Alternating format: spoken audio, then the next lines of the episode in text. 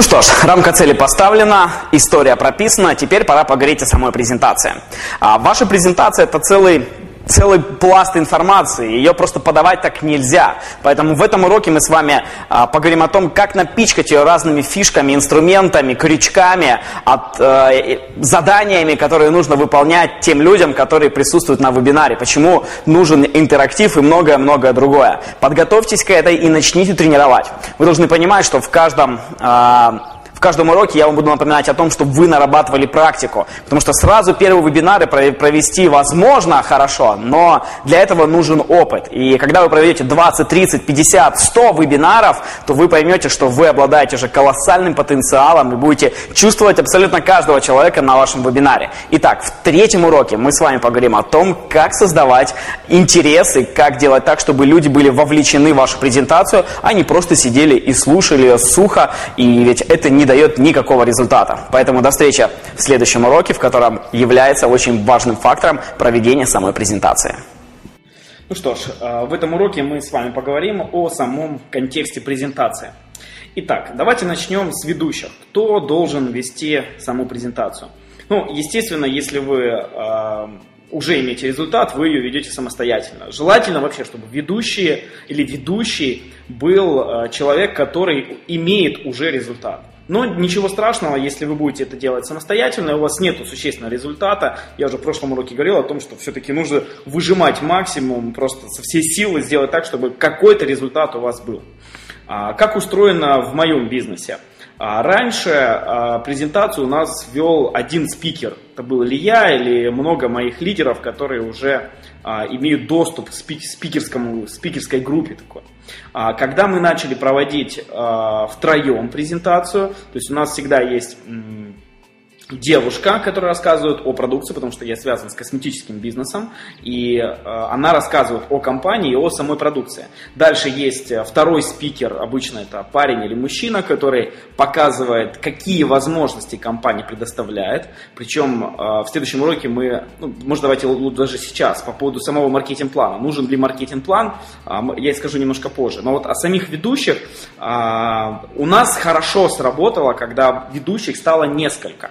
То есть, если вы протестируете, вы для себя сами поймете. То есть, вообще в интернет-бизнесе, когда вы что-то делаете через онлайн, нужно все тестировать. То есть, задавать вопрос, а как вы думаете, Артем, или как вы думаете, у кого-то спрашивать, сработает это или нет, проще всего сделать, замерить и протестировать. То есть, лучше потратить неделю-две на то на, и посмотреть на результат, сработало это или нет, чем а, сидеть догадками и стрелять по воробьям с пушки. Поэтому а, у нас работало, когда начало три человека вести презентацию. Причем, если я причастен к презентации, я ее начинаю. Потом я передаю, буквально я говорю 5 минут, я просто делаю вводный, что всем здравствуйте, у нас пройдет презентация. Я не ставлю никаких рамок вначале, ничего. Я просто передаю слово потом девушке, а, она начинает вести свою часть, потом она передает э, второму человеку, второму спикеру, который уже рассказывает о возможностях. И, например, в нашем случае мы проводили маркетинг-план и рисовали кружочки. У нас были такие слайды, которые показывали, какие можно зарабатывать деньги, при каком количестве людей, при каком товарообороте. А негатив был молниеносный. То есть, ну, негатив, не то, что негатив, а люди просто уходили. А, понятно, это кружочки, это сетевой маркетинг, это пирамида, и уходили. И удивительно было, как мы а, поменяли презентацию, перестали рисовать кружочки и начали показывать сразу, какие есть возможности. Ну, например, там, можно быть потребителем, можно быть э, привилегированным клиентом, как мы говорим, там, со скидкой, участвовать в промоушенах, можно заниматься частично бизнесом, то есть это все, этот блок где-то идет минут 10-15, можно строить основной бизнес, можно строить глобальный бизнес. В данном случае мы там еще, а, у нас есть система франчайзинга, но вы подстраиваете под свою презентацию. И вы знаете, это начало очень хорошо работать, то есть, потому что почему люди не доверяют э, кружочкам? Да? Потому что а, слишком много людей, которые попадали в финансовую пирамиду, у которых это не сработало. Но маркетинг-план, он важен, конечно же, и я в следующем модуле буду рассказывать о, постоян... о а, очень частых ошибках, которые совершают, чтобы не, не допустить такие ошибки, мы поговорим о том, как презентовать бизнес-возможность. Ну что ж, смотрите, давайте поговорим о том, а, как вообще вести саму презентацию, либо как проводить вебинары, которые будут нацелены на то, чтобы рекрутировать людей, либо их закрывать потом с обучающего какого-то тренинга на другую презентацию, уже презентацию вашей компании. Есть три варианта проведения обучения. Первый вариант снизу вверх.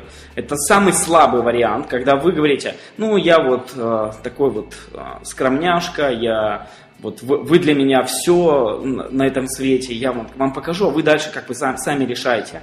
Это такой вопрос, это как бы подход снизу вверх. Второй вариант, когда вы на уровне с людьми, то есть, дорогие друзья, давайте возьмемся за руки, мы будем счастливы. Очень часто, не хочу никого обидеть, но очень часто женщины, которым далеко уже за 40, они всегда вот э, подходят к этому бизнесу, ну, по крайней мере, я часто с этим сталкиваюсь, что они говорят, любимчики мои, дорогие мои, милочки мои, я вот Э, вот в этом бизнесе поменяла, вот давайте я вам помогу, я сделаю все, что вы скажете, чтобы вы стали успешными.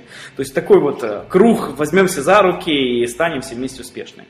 И третий вариант, когда вы берете сразу позицию ментора, наставника, учителя и э, обучаете людей или ведете презентацию сверху вниз.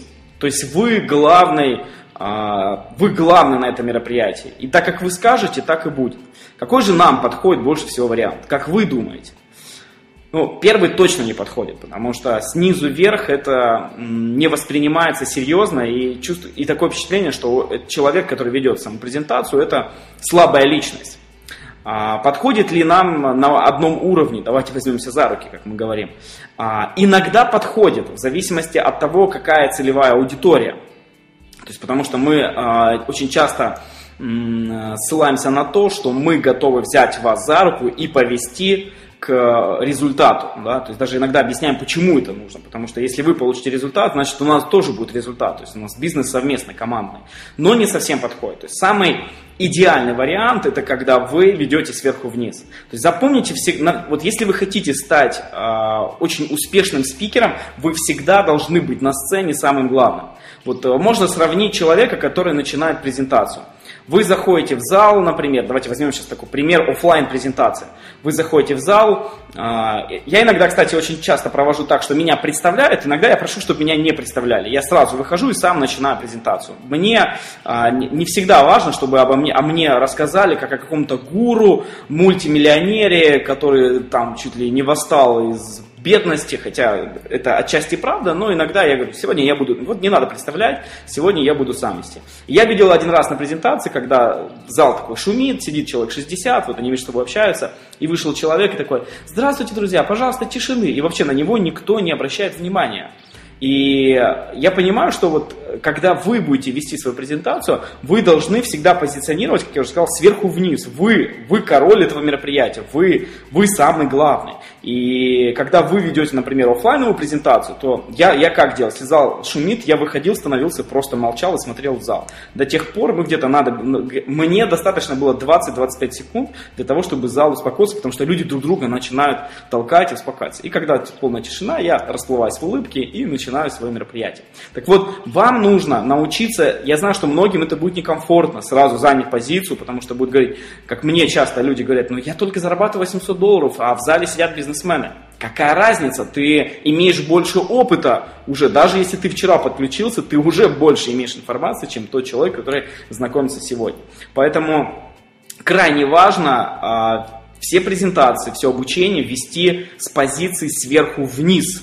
Вы обучаете, вы можете крикнуть в зал и сказать я тишина или а, остановить презентацию в какой-то момент, а, ну, например, нужно что-то сделать. У нас есть разные блоки, когда мы переходим там, к презентации продукции, либо даем задание. Это, кстати, тоже интересный элемент, когда мы даем задание. Поэтому сверху вниз вы всегда проводите обучение и презентацию.